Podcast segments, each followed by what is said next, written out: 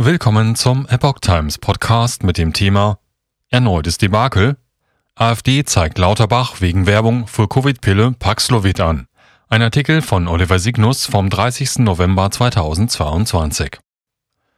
Die Bundestagsfraktion sieht einen Verstoß gegen das Heilmittelwerbegesetz und stellt Strafanzeige gegen den Gesundheitsminister. Harsche Kritik kommt auch von der CDU wegen purer Geldverschwendung. Weil Bundesgesundheitsminister Karl Lauterbach mit verschiedenen Maßnahmen und bei öffentlichen Auftritten wiederholt die Wirksamkeit des Covid-Medikaments Paxlovid betont hat, hat die AfD-Fraktion im Bundestag Strafanzeige gegen ihn gestellt. Das berichtet T-Online auf seiner Internetseite. Der SPD-Politiker habe mutmaßlich gegen das Heilmittelwerbergesetz verstoßen begründen mehrere Abgeordnete um den rechtspolitischen Sprecher der AfD-Fraktion Thomas Seitz ihren Schritt. Paxlovid kommt aus dem Haus des amerikanischen Impfstoffherstellers Pfizer. Seit dem 25. November 2022 können es Ärzte verordnen. Laut T-Online ist es die erste in der Europäischen Union zugelassene antivirale Arznei zur oralen Einnahme bei Covid-19. CSU-Politiker spricht von purer Geldverschwendung. Das Präparat droht offensichtlich für Lauterbach zum finanziellen Desaster zu werden. Der Gesundheitsminister hatte nach Zulassung eine Million Packungen bestellen lassen. Im Juli dieses Jahres begann er, für die Pillen kräftig die Werbetrommel zu rühren, berichtete das Redaktionsnetzwerk Deutschland. Bis zum Sommer hatte der Großhandel lediglich 460.000 Packungen abgerufen und nur 43.000 an die Apotheken ausgeliefert. 280.000 waren allerdings nur bis Februar 2023 haltbar und müssten dann vernichtet werden. Lauterbach muss sich zunächst nicht sorgen, dass ein Großteil seiner Bestellung schon bald auf dem Müll landet.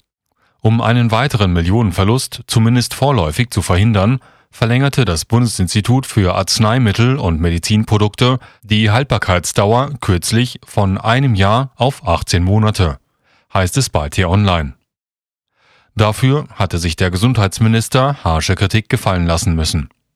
So sagte beispielsweise der CSU-Gesundheitspolitiker Stefan Pilsinger, dass nun Paxlovid-Dosen für Millionen von Euro abzulaufen drohen, zeigt, dass Karl Lauterbach nichts dazu gelernt hat. Pilsinger erinnerte damit an die Vernichtung von mindestens 4 Millionen Corona-Impfstoffdosen und sprach von purer Geldverschwendung. Ärzte bekommen 15 Euro je Rezept. Um die Verkaufszahlen des Pharmaladenhüters zu steigern, zog Lauterbach einige Marketingregister. So wies er darauf hin, dass seine telefonische Verordnung und Lieferung per Bote möglich ist. Ärzte erhalten eine Vergütung von 15 Euro, wenn sie das Präparat verschreiben. Dieser Anreiz war zunächst bis zum 30. September befristet. Der Minister verlängerte bis zum 7. April 2023. Pflegeheime sollten einen Paxlovid-Beauftragten ernennen und einen Vorrat anlegen. Auch bei seinen TV-Auftritten hebt er das Präparat gerne in den Vordergrund. Als er das Präparat im September in der Talkshow von Markus Lanz lobt, kommentierte dieser mit dem Satz Gut, soweit der Werbeblock für Paxlovid. Kritik gab es aber nicht nur aus den Reihen der Politik.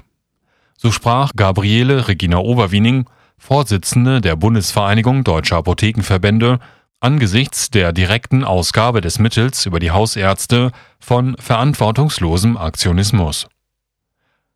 Rebound-Effekte bei Einnahme möglich.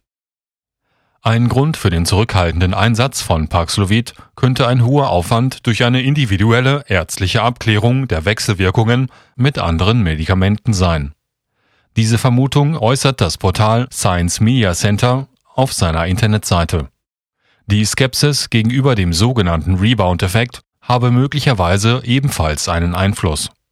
Der Rebound-Effekt beschreibe das Wiederauftreten von Covid-19-Symptomen und einem erneuten positiven Testergebnis nach einer ursprünglichen Genesung.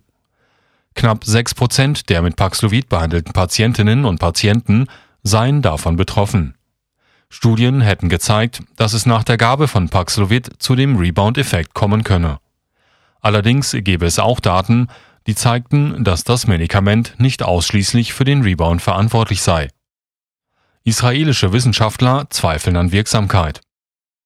Eine Studie aus Israel stellt die Wirksamkeit von Paxlovid insgesamt in Frage. Wie Epoch Times berichtete, hatte die Untersuchung gezeigt, dass Erwachsene zwischen 40 und 65 Jahren keinen messbaren Nutzen von der Einnahme hätten. Die Wissenschaftler werteten Daten von 109.000 Menschen aus.